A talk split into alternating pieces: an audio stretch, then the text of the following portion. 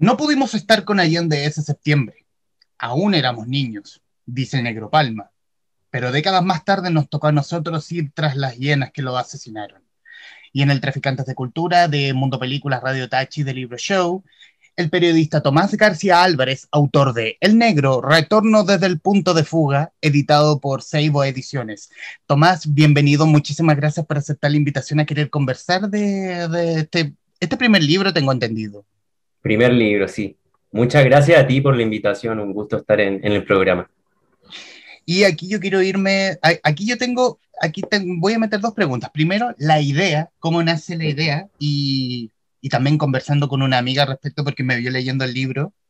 ¿Ya? Y yo le decía que eh, eh, este, este autor, que es su primer libro, y su primer libro es, me gustaría entrevistar a Ricardo Palma Salamanca, y es como, wow. es como, eh, eh, fueron muchas expectativas y unas expectativas altas para un libro también que cumple esas mismas expectativas. Y quiero irme a la idea. ¿Cómo nace la investigación para primero dar con la vida del negro y luego, y luego conversar con él en París? Bueno, tiene, digamos, un largo camino recorrido. Em, pero la idea parte porque yo tenía que hacer mi tesis para poder titularme de periodista. Eh, había que presentar alguna idea y posteriormente trabajarla. Y yo me interesaba que pudiera hacer una investigación que, digamos, que no fuera a perderse o que, más que perderse, que pudiera hacer algo que me motivara lo suficiente para que el tiempo invertido en esa investigación eh, me llevara a, a emplear todas las herramientas que yo aprendí durante los cinco años de mi carrera. Entonces yo estaba viajando por Bolivia con un grupo de amigos y amigas y, de repente abro el celular en febrero del 2018 eh, y leo que Ricardo Palma Salamanca había caído detenido en París. Y yo me sorprendí. O sea, había leído sus libros anteriormente, había tenido acercamiento al frente porque había escrito algunas crónicas para algunos medios de comunicación y estaba muy, muy involucrado, al menos me interesaba esa historia de esa generación de la que forma parte Palma Salamanca, eh, que combatió la dictadura y posteriormente se enfrentó a los primeros años de la transición a la democracia. Entonces la caída del negro a mí me, me, me lleva a interesarme por contar su historia. Es decir, antes había un fantasma, un fantasma que, no, que no sabíamos dónde estaba. Era un poco seguir en la huella. Pero ¿qué pasaba ahora que él aparecía? Que volvía a estar eh, en el mundo de los vivos. Em, yo creo que ahí estuvo la motivación, poder llegar hacia él eh, y preguntarle sobre lo que había sido su experiencia política, su experiencia adolescente, su juventud, y obviamente tratar de indagar sobre lo que habían sido esos años en que nadie supo de él. ¿Y cómo fue llegar a Palma Salamanca? Tengo entendido de que él es reacio a entrevistas y reacio a todo lo que huela a Chile, en el fondo, por su mismo pasado. Justamente, sí, es muy reacio, como tú dices, y detesta Chile. Él habla de, desde una distancia sobre este país. De hecho, como tú pudiste, me imagino, comprobar en el libro, cuando habla de Chile, él habla de tu país. Se refiere con mucha distancia. Eh, porque entiende que Chile significó para él marcar eh, su vida para siempre, la lucha que dio en este país. Y bueno, llegar a él fue muy complejo porque, mm, eh, eh, como tú dices también, es muy reacio hablar con periodistas o con cualquier persona que no fuera de ese círculo más cercano que pudo volver a reencontrarse con él. Y eso implicó un trabajo, obviamente, de ir generando confianzas con su familia y con su entorno cercano aquí en Chile semanas después de que él aparece, yo pude hablar con, con su mamá y su hermana Marcela. Yo había trabajado algunas crónicas, como te contaba, años antes, particularmente sobre la fuga, y había hecho otros trabajos para la universidad sobre la experiencia de Mirna como militante del Partido Comunista durante la dictadura, y también Marcela como dirigente estudiantil de la Universidad Católica. Entonces me conocían, algo sabían de mí y sabían que existía esta crónica. Entonces cuando yo me encuentro con ella les digo, antes de que ellas vuelvan a reencontrarse con él en, París, les pido que, por favor le lleven la crónica que yo, le, que yo había escrito y mi intención es de poder conversar con él porque yo quería escribir algo sobre su historia. Y así comenzó, digamos, larga travesía para poder llegar a hablar con él. Eh, también hubo acercamientos con personas ligadas a la CAN Chile y posteriormente otras personas en Francia que estuvieron apoyándonos para poder conseguir el asilo humanitario, que se da en, noviembre de, ese mismo año. Eh, fue así como finalmente, a través de distintas gestiones, principalmente del círculo familiar y las amistades, de que llego a, conversar con él. Eh, pero es importante esto porque yo compro el pasaje para poder viajar eh, a conversar con él sin siquiera tener la confirmación de que se iba a sentar conmigo, a conversar, a entrevistarlo. Pero me lancé nomás, dije, bueno, llegaré allá y si no, haré todos los esfuerzos. Y casualmente ocurre que a él le extienden eh, el veredicto final para ver si lo extraditaban, y era el mismo día en que yo llegaba a Francia. Entonces fue como una coincidencia un poco mágica, digo yo, porque pude estar el mismo día en que le dijeron que no lo iban a extraditar. Entonces, poder ver eh, la emoción o poca emoción que transmitió en ese día, pero sí al menos a través de su palabra, quien me dice que por fin podía estar tranquilo después de una vida escapando. ¿Fue, esa fue, eh, ¿Eso fue antes o después de que Francia le diera el asilo político a Palma Salamanca?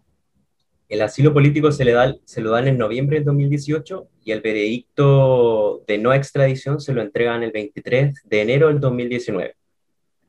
Claro, de, hecho, 23 de en, los pies de página figura la eh, extractos de la entrevista con Palma Salamanca, eh, que fue la misma fecha en el fondo. Claro, el 23 es cuando nos encontramos por primera vez y ya el 24 es cuando se realiza la primera entrevista. Él mismo me dice ese día, ya, mañana nos encontramos en la Plaza Republic. Em, ahí el primer encuentro, digamos, cuando ya se puede dar una conversación más profunda. ¿Y cómo es Palma Salamanca? ¿Es un tipo frío? respecto, bueno, construiste confianza con su familia directamente y es ahí como, como Ricardo accede. Pero ¿cómo es la interna eh, o, en ese momento en que te tocó hablar con él?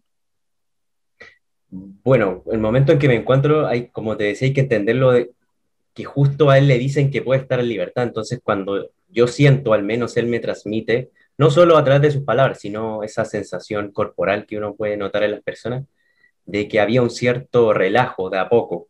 Entonces, la primera cosa que yo le pregunto cuando nos encontramos en la Plaza República es que, em, ¿cómo se siente? ¿Cómo fue despertar? Eh, y él me dice, normal. Normal, le digo yo, me llamaba la atención una respuesta así después de una persona que estuvo tanto tiempo escapando y que por fin al menos podía sentir que estaba en libertad. Entonces, claro, ahí se va configurando o a mí se me va revelando una persona que igual fría, de repente es parca para hablar, em, una persona que, es muy contenida y mide sus palabras, pero también aflora ese Ricardo que me comentaban, ese, Ricardo que, que, es de palabra divertida, que es de, un humor súper rápido, eh, que te atrapa de repente y uno ni siquiera logra entenderlo cuando él ya está nuevamente serio.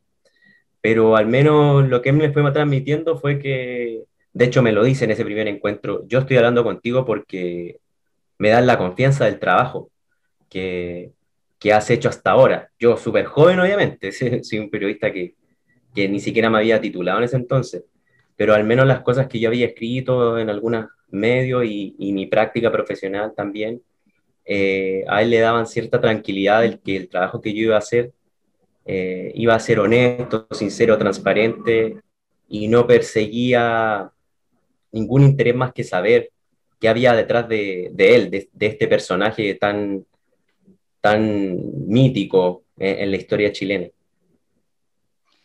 La historia en cuestión del libro Retorno desde el punto de fuga comienza con un extracto, y quisiera citar ese extracto obviamente, que comienza con el fin del anonimato.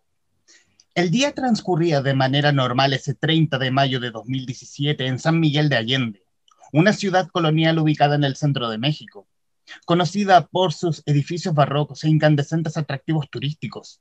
Quienes conocen el lugar saben que allí conviven muchos extranjeros y que no es nada extraño que algunos se queden un día y tiempo después desaparezcan como si nada. Es la magia del lugar, un componente perfecto para quienes buscan asentarse sin dar explicaciones. No muy lejos del centro de la ciudad, en Nigromante, Raúl Escobar Poblete, o Emilio, del Frente Patriótico Manuel Rodríguez, identidad que mantenía bajo reserva, salió de su casa con destino a la escuela Árbol de Vida. Dejó a su hija Rebeca, quien en ese entonces tenía 12 años, en la puerta de la escuela y tomó rumbo en otra dirección. La historia en rigor comienza, la historia del libro comienza en rigor con la caída de Emilio. Y de pronto, con la caída de Emilio, descubrieron, oh sorpresa, Paul Salamanca también estaba allí, pero, pero alcanzó a escapar en el fondo. Claro. Sí, ahí hay, hay, hay, una reconstrucción porque finalmente la razón por la que todo este grupo cae, que son cuatro personas, ¿no? Es Raúl Escobar Poblete, Marcela Mardonas, hoy detenida también en la cárcel eh, de, San Joaquín, la cárcel de mujeres.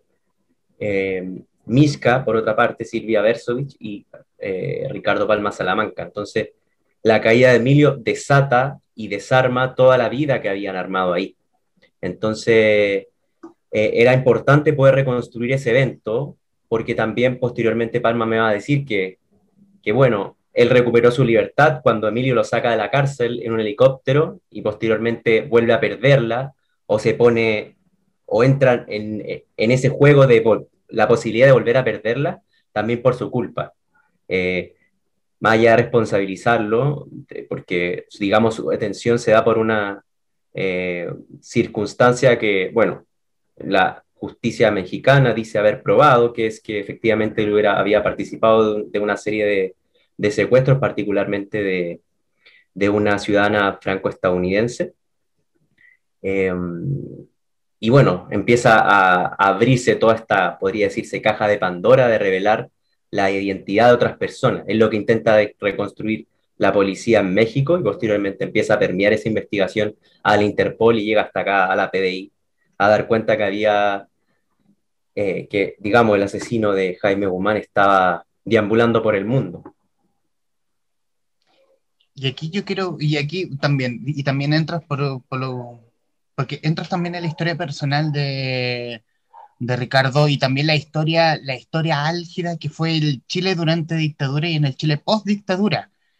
Y donde, y donde Palma, y, donde Palma y, y, me quedó grabada una parte del libro que decía que ya dentro de la orgánica del frente se sentía más soldado que comandante. Él se sentía más útil en las calles que dando órdenes en una cúpula jerarquizada. Sí, eh, bueno, hay que entender que el, Frente Patriótico Manuel Rodríguez era una estructura militar, entonces tiene todas estas, eh, digamos, eh, fragmentaciones que, que, ordenan una, digamos, una organización para poder operar. Y estaban los comandantes, por otra parte, otras personas, por ejemplo, los ayudistas que cooperaban o colaboraban con acciones del frente, y derechamente quienes operativizaban las acciones que eran pensadas por la Dirección Nacional. En ese grupo estaba Ricardo Palma Salamanca junto a Raúl Escobar Poblete y otros frentistas. Eh, y bueno, lo de él, y él también me lo dice, era la calle, la sensación de adrenalina que sentía y quería votar a través de las acciones audaces, como le llamaba el frente, que eran todo tipo de, de, de, operaciones que buscaran sabotear a la dictadura, eh, eh, acciones de propaganda por otro lado, y, y derechamente ya en la post-dictadura, que se marca dentro de la política no a la impunidad, eh, dignidad para el pueblo de Chile, la persecución y asesinato o ajusticiamiento de, de, quienes habían cometido crímenes de lesa humanidad. Entonces, él, él, lo dice claramente, el momento que él buscó reflexionar o su, entregar sus opiniones, particularmente a Ramiro, porque era el contacto más directo con la Dirección Nacional, esas opiniones no eran escuchadas y él dice, bueno, y era así porque yo era un soldado, un simple soldado. Yo estaba para cumplir las órdenes que me daban.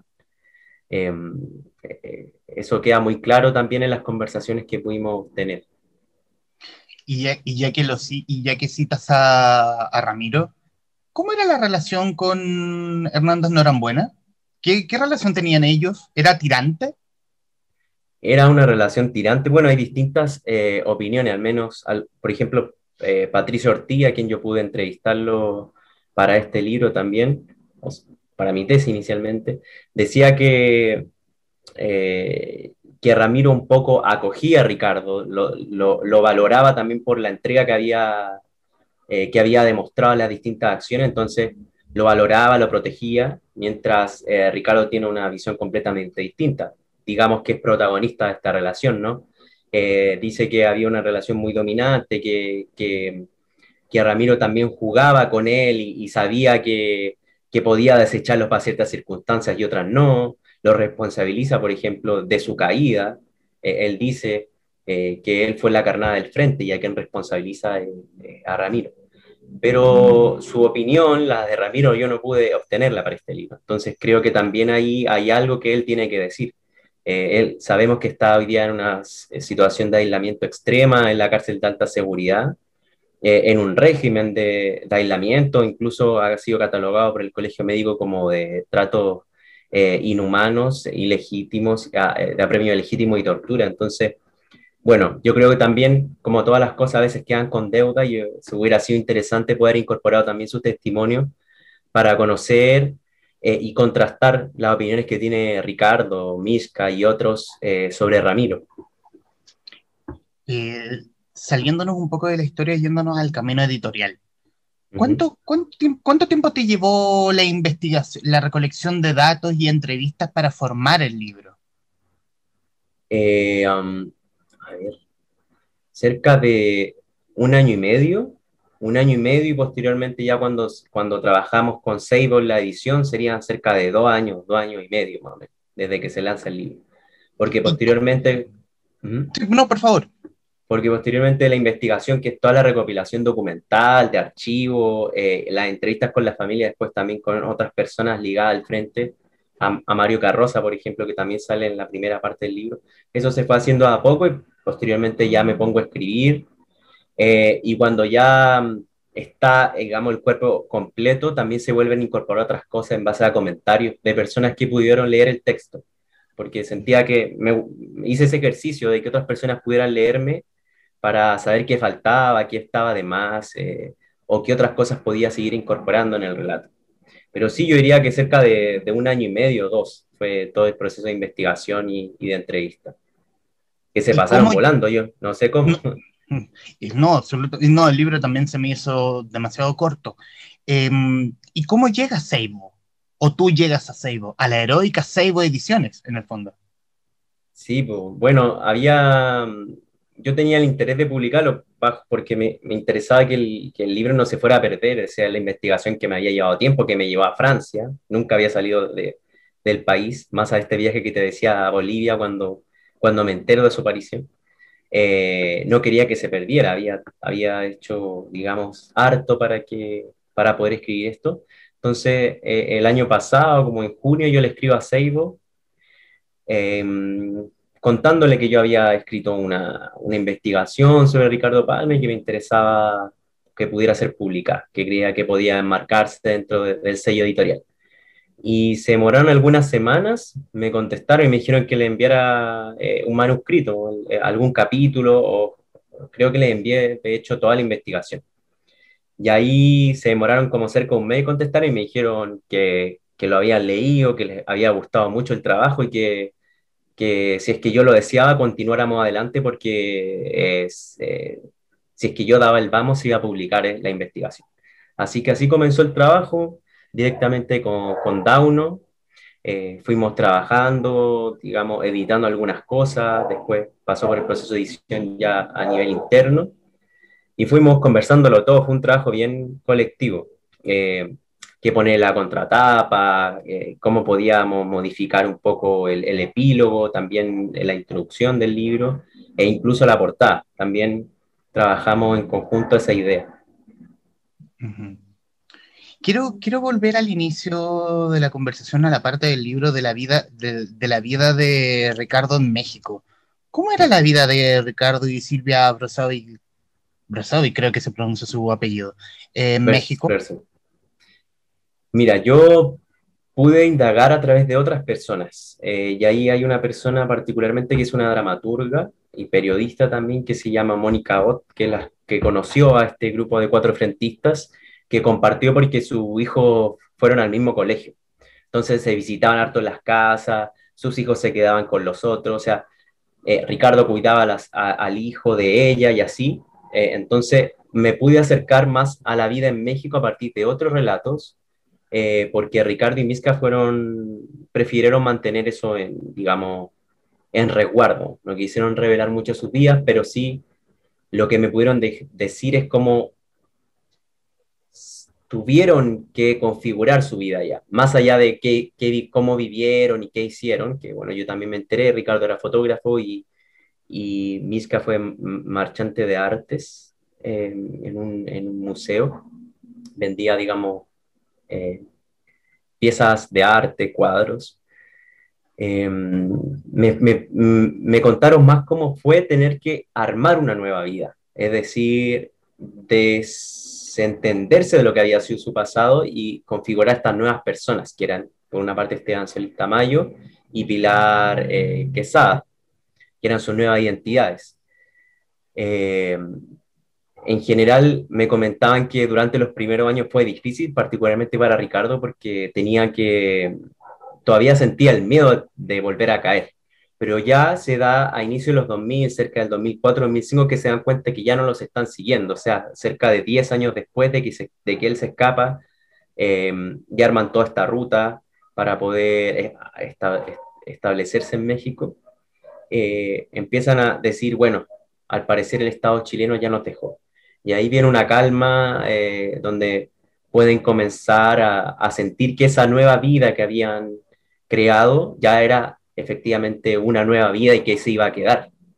Em, hacían distintas cosas, eran Ricardo bueno para la pelota, también escribió algunas cosas una revista que levantó Raúl Escobar Poblete, tomaba fotografía, él, trabajaba en fotografía y en, en, en, proyectos audiovisuales. Entonces, digamos, para ello la vida corría como una vida normal. Hay otras dimensiones que se mencionan, otras personas que, bueno, para la justicia mexicana, eh, y Ricardo también están involucrados, digamos, en una serie de secuestros en México, pero no se ha podido comprobar nada. Eh, digamos, hay una, yo podría decir, una tentación o una ambición de la justicia mexicana y particularmente de algunos fiscales de poder instalar la premisa de que estas personas eran peligrosas y que había que atraparla porque habían hecho algo. Y bueno, ellos sostienen que esa idea eh, se basa en, su pasado. Eh, claro, elegirlo a ellos como posible involucrado eh, en secuestro no era cuestión difícil porque efectivamente en su pasado en Chile habían estado involucrados en acciones de ese tipo. Pero así transcurrió la vida. Eh, me encantaría y yo creo que a muchos y a muchas nos gustaría también saber qué más pasó ahí, pero será cuestión de tiempo quizás o que ellos también se abran a contar sobre esa dimensión de su vida, la mitad de su vida, de hecho. Eh, bueno, hablas también de, que por mucho tiempo la justicia chilena se olvidó de Palma Salamanca donde, y donde Palma Salamanca fue un fantasma, un fantasma sobre todo para la Unión Demócrata Independiente, que básicamente descorchó champañas cuando dijeron, encontraron al negro, encontraron a Palma Salamanca, y es básicamente a irse directo al cuello. Sí, justamente, bueno, no sé si es que la justicia lo olvidó, sino que la justicia y particularmente la, digamos, el rastro policial no encontraban nada de ellos. Por ejemplo, Mario Carroza me decía que, eh, que a otras personas, a otros frentistas, la, eh, eh, digamos, todo el, la maquinaria policial o la institución policial, sí pudo ubicarlo en otros países de Latinoamérica, pero a Misca y a Ricardo les perdieron el rastro completamente, nunca más volvieron a saber de ellos. Y pese a que había un intento permanente y que ellos seguían estando, digamos, en esta alerta de difusión roja, que se le llama, que es a las personas que son buscadas internacionalmente, eh, no había nada de ellos, no había rastro alguno. O sea, la forma en que llevaron su vida y cómo ocultaron su pasado fue tan perfecta que no permitió eh, ninguna luz, ninguna apertura de ventana para que entrara eh, alguna sospecha sobre él. Em, entonces eso es bien interesante. Yo creo que también hay, hay un interés, eh, o, o, radica el interés porque quise contar esta historia, como cómo es posible que alguien efectivamente pueda desaparecer del mapa y después vuelva a aparecer eh, muchos lo creían muerto, otros que yo también lo cuento en el libro, una anécdota cuando yo era muy joven, bueno, sigo siendo joven en verdad, pero cuando iba en el colegio, eh, ya, ya rondaste esta idea como de, del joven Ricardo que había hecho distintas acciones, y un amigo a mí me dice, no, si dicen que se operó la cara y vive en Europa y qué sé yo, entonces rondaban mitos y entonces su aparición desató eh, distintas preguntas, volver a hacerse distintas preguntas. ¿Cómo lo habían hecho para poder sobrevivir en la clandestinidad absoluta y que nunca nadie supiera de, ellos? Estamos con el periodista Tomás García Álvarez, autor de El Negro Palma, Retorno desde el punto de fuga, editado por Seibo Ediciones. Quiero irme a la relación de, de Ricardo con Misca y sobre todo de la forma en que se conocieron, porque conociéndose en el frente, Misca fue como, por decirlo de alguna manera, un, una compañera de Ricardo para que eh, la autoridad no sospechara, siendo ella muy rubia, y Ricardo siendo, siendo el negro en el fondo. Claro. Sí, eso es bien interesante. Bueno, ellos se conocen antes del frente, se, se dan este círculo como de, de amistades em, entre el Colegio Francisco Miranda y el Latino, se hacían fiestas, se encontraban ahí. Bueno, em, un amigo de Ricardo me comentaba para, para esta investigación que, que, que, le atraía a Misca, que, le llamaba la atención. Eh, y claro, Miska me lo dice en, París, es interesante eso, porque me decía, yo empecé a funcionar como una coartada para el negro, porque andaba de la mano mientras él estaba chequeando distintas zonas para las acciones que iban a, cometer días o semanas después, y nadie sospechaba de él porque esta chica era rubia, eh, atractiva y se veía como de una, digamos, tenía un talante o una, eh, una forma de, de desplante que no despertaba sospecha. Yo lo pongo ahí el libro como eh, una chica poco terrorista para el resto de los mortales. Eh, porque era así, y efectivamente la relación que se fue dando fue de, harta complicidad ah, con las personas que yo pude compartir, conversar más bien. Me decían que su relación era de mucha complicidad, de mucho cariño, de mucha amistad. Y sobre todo en un, en un periodo que era un periodo turbulento, en donde la violencia se había instalado en las calles y el terror había limitado el desarrollo de sus vidas como jóvenes. Entonces, bien interesante eso. Y yo siento que, al menos lo que vi en París, eh, es algo que todavía perdura, pese a que ellos ya no sean pareja. Tienen hijos en común, claro, eh, pero no son pareja, pero sigue esa relación de mucha complicidad, amistad y de, de acompañamiento permanente. Entonces, se da esa relación en el frente. Posteriormente, cuando Miska entra, eh, y tiene que enfrentarse a toda esa estructura muy masculina, dice ella, muy machista, eh, en donde tenía que demostrar que tenía todas las capacidades, la herramienta y las aptitudes para ser una frentista como cualquier otro hombre. Quiero, quiero irme a otro punto, Tomás, del libro. Mira, yo creo que una hora va a ser muy poco para, lo que, para todo lo que hay rodeando de la historia del negro Palma, pero quiero irme eh, a, una de las partes del libro donde el negro tiene muchas discrepancias con respecto a las autoridades del frente y sobre todo con respecto al ajusticiamiento de Jaime Guzmán y al secuestro de Christian Edwards, porque en el fondo es tocarle la oreja, uno, tocarle la oreja al dictador que a pesar de que no seguía en el poder, estaba rondando su terror en la, en la naciente democracia y dos, tocarle la oreja al dueño del Mercurio. Justamente. Sí, bueno, esas son preguntas que yo eh, no fue evité preguntárselas directamente porque, bueno, también hay que decirlo, Ricardo puso ciertas restricciones para nuestra conversación, principalmente que él nos, no iba a abordar eh, eh, las cosas que particularmente lo involucraban en las acciones, ¿ya? ¿Y por qué? Porque él me decía, hace un día anterior le habían dado la no extradición, entonces ponerse a hablar ahora de lo que pensaba sobre esas cosas que había hecho, podían poner en riesgo esa, eh, todo ese proceso que había significado su asilo político y qué sé yo. Pero fue el mismo que me, dio, me lo dijo en nuestros encuentros, qué habían significado esas dos acciones. No particularmente lo que para él habían significado, sino qué había significado simbólicamente en ese momento. Entonces, bien interesante.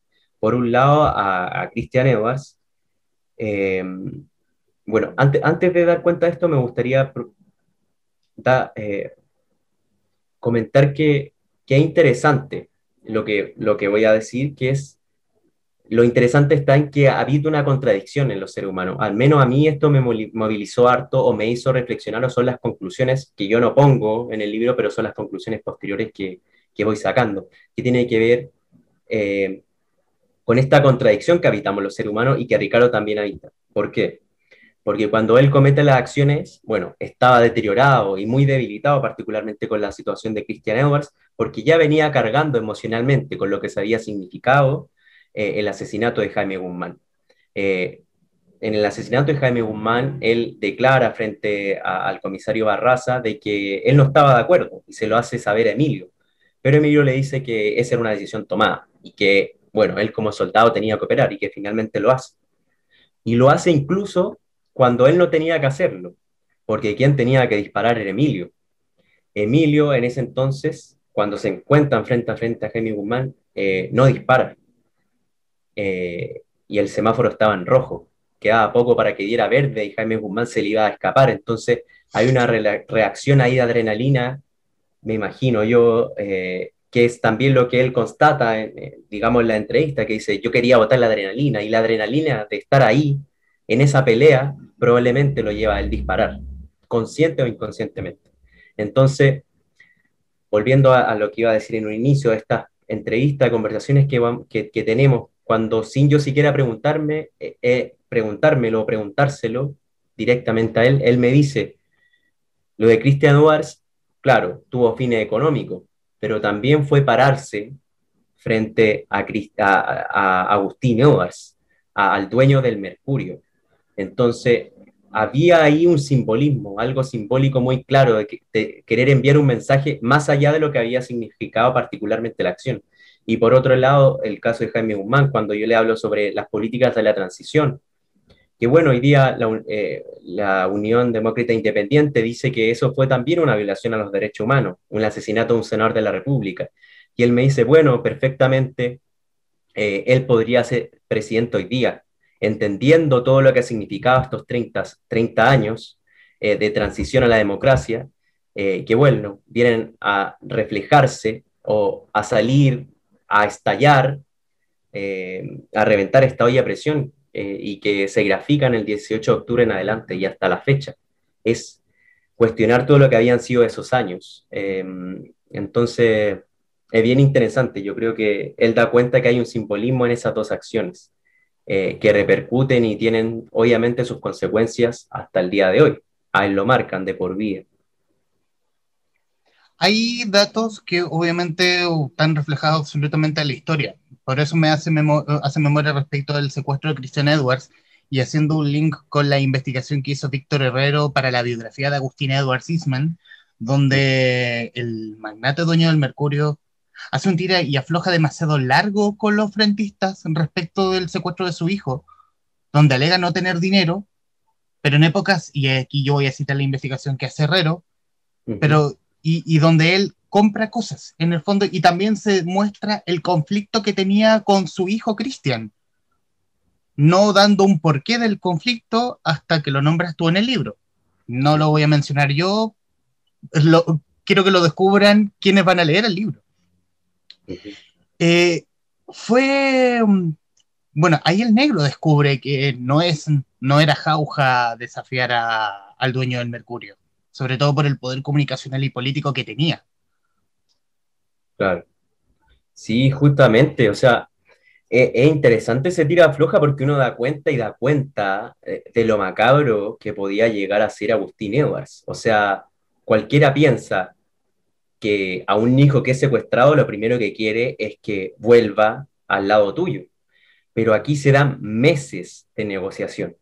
Eh, él contrata todo un equipo para, para poder llevar el secuestro. Eh, encabezada por Hugo Vicheno, que es un, eh, digamos, un detective que trabajó, un detective británico eh, que, había trabajado de inteligencia y qué sé yo, para poder llevar adelante. Él monta un comité en su casa conformado por la Policía de Investigaciones, Carabineros de Chile y, algún, y, en algunos momentos integrantes de la oficina.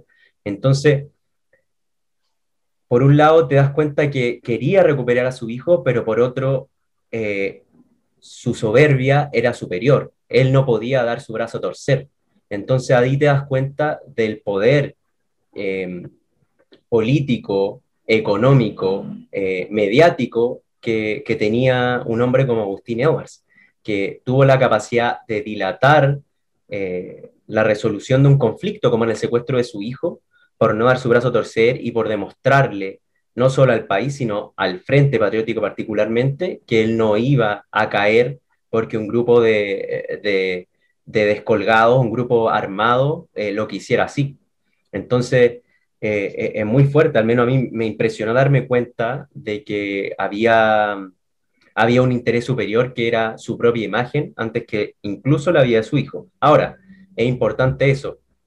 Agustín Eduard sabía que, que a Cristian no lo iban a matar ¿Por qué? Porque sabía que estaba en manos del Frente Patriótico Manuel Rodríguez y que el interés del Frente no era asesinarlo porque no le interesaba enviar una señal política como había sido, como eh, la misma señal política como había sido con Jaime Guzmán. La señal política era otra, era, y bien lo dice Ricardo Palma eh, para este libro, económica, conseguir el dinero para poder eh, seguir solventando el frente y particularmente meses después del secuestro Ramiro tenía la preocupación de poder sacar, y la Dirección Nacional completa, sacar a los frentistas del país porque se da cuenta que ya efectivamente había un deterioro absoluto de la organización, y posteriormente lo que dice el negro, que es demostrarle a Agustín Edwards que podían torcerle la mano.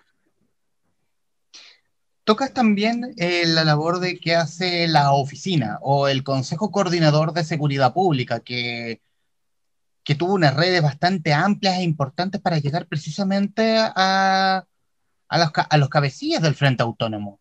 ¿Cómo era el trabajo de la oficina, de lo que, de lo que investigaste?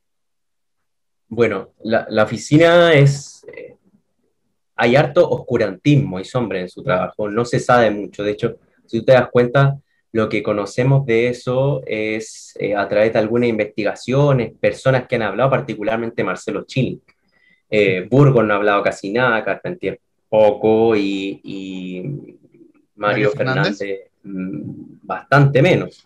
Entonces, lo que se sabe eh, es a través de, la, información que pudieron ir recopilando periodistas y qué sé yo. Entonces, al menos yo me estoy acercando eh, desde, esos conocimientos que se tenían. Pero era un trabajo bastante secreto y, y cómo se monta el Consejo de Coordinador de Seguridad Pública es con un objetivo claro, que es poder desarticular estas organizaciones, pero sus funciones eh, eran en cooperación con las policías, es decir, policía de investigaciones por un lado y eh, eh, carabineros por otro, y obviamente en coordinación permanente con la DINE, la Dirección de Inteligencia del Ejército. Eso, pese a que se, se quiera tapar o qué sé yo, eh, algunas personas lo han revelado. Entonces, también había una conexión permanente, pero lo que empieza a hacer la oficina es que no solo da, entrega recomendaciones a las policías para desarticular, sino que empieza a contratar a infiltrados, a personas que tengan la capacidad de infiltrar las organizaciones y a personas que puedan delatar a sus compañeros. Entonces, por ejemplo, el caso de Agdalín Valenzuela, él es, eh, fue un informante de la oficina, eh, e, es asesinado posteriormente. Em, y, se sabe, se sabe, Ramiro lo revela también en un libro que, que publica eh, Seibo, que es Un Paso al Frente, de, digamos, de todo el, el, circuito que fue armando la oficina para poder desarticular las organizaciones eh, a través de una, digamos, operaciones que, que, implicaban la delación y, y, hablar sobre tu, tus ex compañeros de armas. Yo creo que ahí empezó eh, a operar, y bueno, no lo digo yo, lo dicen los frentistas, lo dice el negro también, eh, operar eh, lo peor del ser humano, que es delatar a las personas que habían estado a tu lado en el pasado, para bienes personales también, o incluso a sueldo, personas que trabajaban y sacaban información porque eran pagadas por, por el gobierno de Patricio Elwin quiero, quiero, quiero pasar, quiero, vamos a, en el corto tiempo que nos queda, tomar muchos aspectos del libro.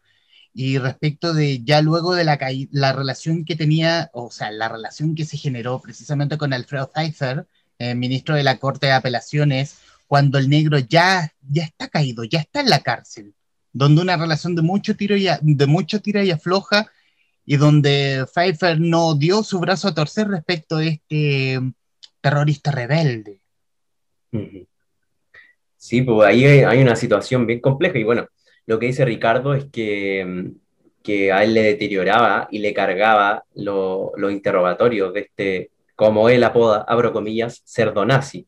Eh, ¿Y por qué? Porque él tenía una conducta bastante eh, dominante, impositiva, con, en contra de, esta, de estas organizaciones que, a juicio de él, eh, seguían cometiendo actos terroristas para desestabilizar la democracia. son personajes que estuvieron en la justicia y que se acomodaron en la dictadura, que estuvieron muchos años eh, encabezando procesos judiciales durante la transición. Y esa, obviamente, como, bueno, el estallido nos viene a recobrar esa, esas discusiones, esas reflexiones, pero ahí también estuvo el legado de Pinochet.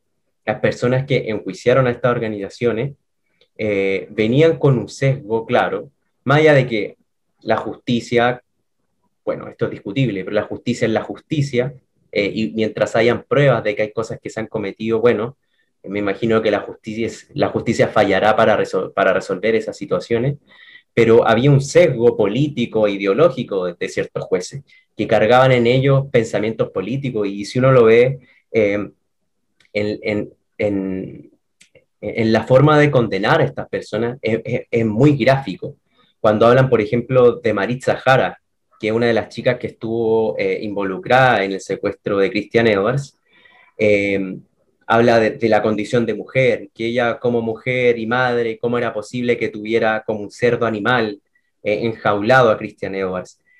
sobre Ricardo, este terrorista con alevosía que, que se atrevía a, mantener en cautiverio una persona, o sea, su, su lenguaje, su forma de condenar también revela eh, posiciones personales. Y yo lo conversé con Mario Carroza, una pregunta que si bien no está incorporada en el libro, él me la da la entrevista para esta investigación y me dice que, claro, eh, se falla y él falla que hay una asociación ilícita terrorista, pero él sostiene también que hay, que hay un componente personal que prima en esos fallos. Y yo le pregunto, ¿y usted está de acuerdo entonces con esos fallos? Bueno, cada juez falla como lo estima conveniente, o más que como lo estima conveniente, siguiendo una juridicidad que le parece efectiva para ese momento, pero él no sabe si es que hubiera ocupado los mismos términos o hubiera clasificado de la misma forma como él clasificó con todo este grupo de jóvenes que, que van cayendo en la transición a la democracia. Bueno, es decir, Pfeiffer fue quien, fue quien hizo valer mucho la ley de amnistía, donde muchos Justamente. Eh, um, personeros de la dictadura, quienes fueron parte de los centros de, centros de detención, salieron libres de polvo y paja. Justamente, sí. O sea, él, por, por eso ahí hablo de, este sesgo político muy claro. O sea, mm. mientras violadores, violadores de los derechos humanos podían andar libres por las calles, estos jóvenes que habían, se habían volcado una causa, buscando justicia también, sobre esos mismos violadores de los derechos humanos o sobre agentes políticos y colaboradores de la dictadura, merecían un castigo mayor y contundente, eh, eh, a diferencia de estos otros, de estos otros hombres que estaban involucrados en caso de violación de los derechos humanos. Entonces, uno se pregunta, ¿habían dos justicias? ¿Hubo dos justicias en la transición a la democracia?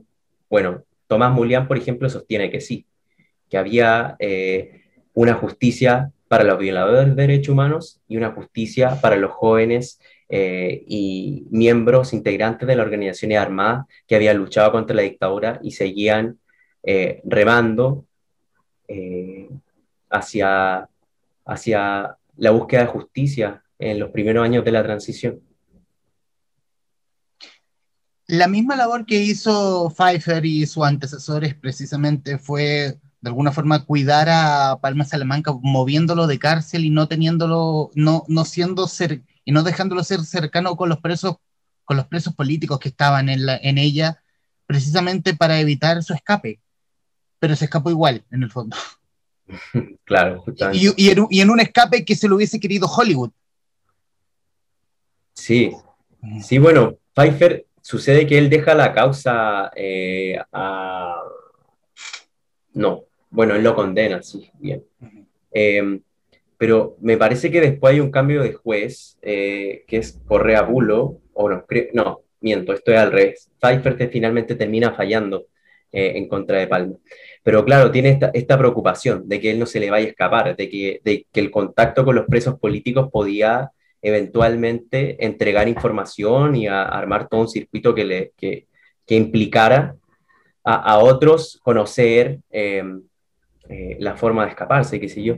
Aún así se le escapa, eso, eso es llamativo, y, yo creo que ya a cierta forma haber tenido condenado, hay que, hay que entender que, bueno, él, es condenado, detenido el 92, condenado el 93 y posteriormente el 94, y se fuga el 96, entonces hay dos años ahí que yo siento que hay una tranquilidad de la justicia de que estas personas eh, ya están aquí y van a estar en la cárcel a perpetuidad, porque esas eran las condenas, al menos que tenía Ricardo, eh, Ramiro y otros frentistas. Y sucede también, y creo que, eh, que tiene esta visión de, calma, de que están además en la cárcel más segura de Latinoamérica, son trasladados el año 94 a esa cárcel. Em, eh, bueno, y además, ¿por qué siente, creo, esta es una interpretación de por qué sienten calma? Porque también el frente iba en disminución en sus acciones. Hay un gran silencio hasta que se produce el escape del Frente Patriótico Manuel Rodríguez.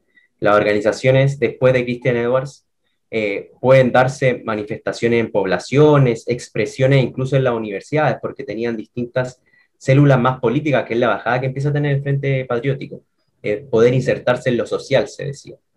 Eh, pero acciones de envergadura no había. Entonces yo pienso que puede haber habido ahí una calma de decir, el frente ya está en descenso, no hay posibilidad de que se vayan a escapar. Entonces, el escape obviamente reactiva eh, esa sensación de que algo se había tramado durante mucho tiempo. Y bueno, efectivamente, eh, el gran rescate o la operación vuelo de justicia fueron cerca de dos años en que se, se fue eh, craneando a la interna y en el exterior la forma de poder sacarlos. Eh, finalmente lo logran. Eh, Tomás, y ya en los últimos, en los minutos que nos quedan de esta grabación,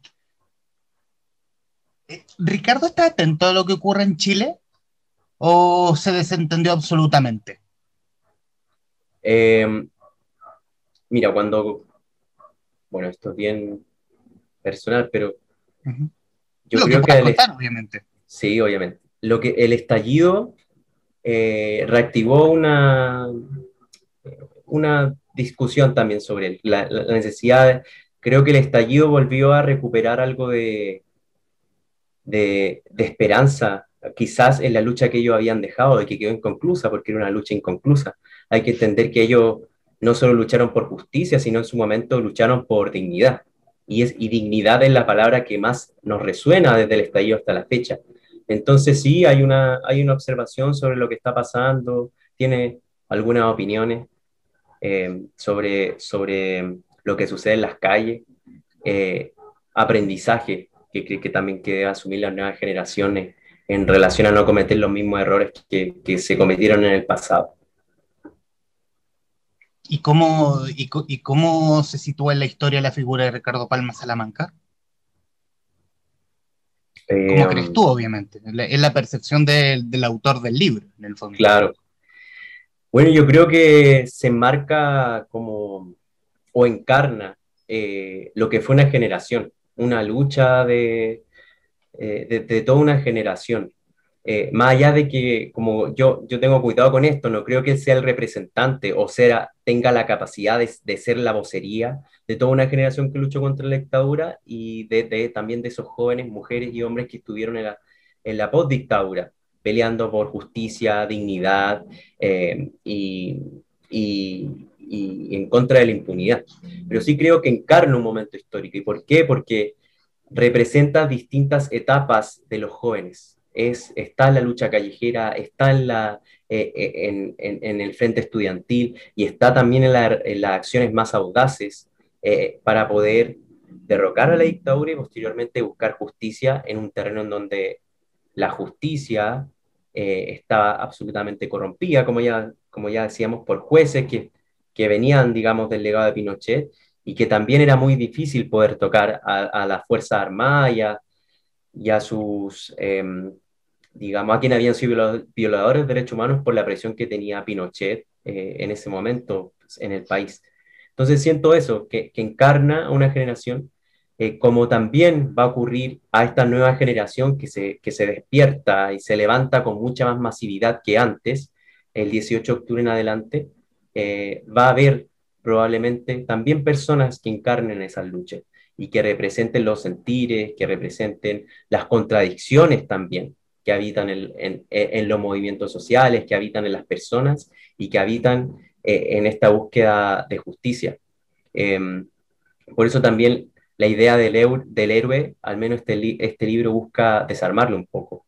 Eh, conocer a ese Ricardo que está detrás de la pañoleta y del pasamontaña eh, y, no, y no conocerlo desde la visión del héroe, ni del terrorista, ni tampoco de ese joven pistolero que buscaba eh, justicia y, nada más que eso. Y en el plano personal, Tomás, después de este tu primer libro, ¿te quedó el gustito para un segundo? Uy, sí, yo creo que estoy buscando la historia. Bueno, hay hartas historias que me interesan, pero, pero me gustaría contar algo que quizás que fuera más, eh, bueno, tengo harto interés por la historia, creo que por la historia hechos pasados. Me interesa harto poder revisar en eso y hacer conexiones con el presente. Eh, hay algunas ideas, pero nada concreto todavía, eh, pero me imagino que, que, cuando salte algo que me interese y, y, me haga sentido en ese momento, voy a, voy a tomarlo y darle riendas para que, para que haya ahí una nueva investigación, porque además me, me, gusta mucho, me interesa mucho investigar y meterme en temas, eh, sobre todo de justicia, memoria, derechos humanos, creo que, que ahí hay algo interesante y que se puede hacer un nexo con, con la actualidad. Así que ahí hay un desafío, veremos si que se afloran nuevas ideas o aparecen nuevas historias interesantes que contar y que hagan sentido también, que creo que es lo importante cuando uno escribe algo, que hagan sentido las personas que, que vayan a leer, que puedan desatar reflexiones o recuerdos. Eso ha sido bonito igual de, este libro, de que la gente me ha escrito eh, de distintas edades, jóvenes que me dicen, bacán, no tenía, no tenía idea de la historia, pudo entender mucho de lo que había pasó esos años, y otras personas que me hablan desde la nostalgia diciéndome, oye, bacán, me encontré eh, leyéndote, me encontré en, eso, en ese libro, en esos relatos, me acordé de lo que hacía cuando era joven, eh, me acordé también por qué me decepcioné y hoy día me vuelvo a conectar con la lucha que está dando la nueva generación. Entonces, eso, eso eh, yo creo que es el mayor sentido de, de, cualquier proyecto que uno, en el que uno se embarca. Y yo, y yo cerraría con eso. Tomás García Álvarez, autor del Negro Palma, Retorno desde el punto de fuga, en conversación con la guarida de los traficantes de cultura. Tomás, muchísimas gracias. Muchas gracias a ti por esta oportunidad. Un gran abrazo a ustedes, a, ti Tomás y a quienes nos están viendo, primero, recomendadísimo y segundo, nos vemos en otra conexión del Traficantes. Adiós.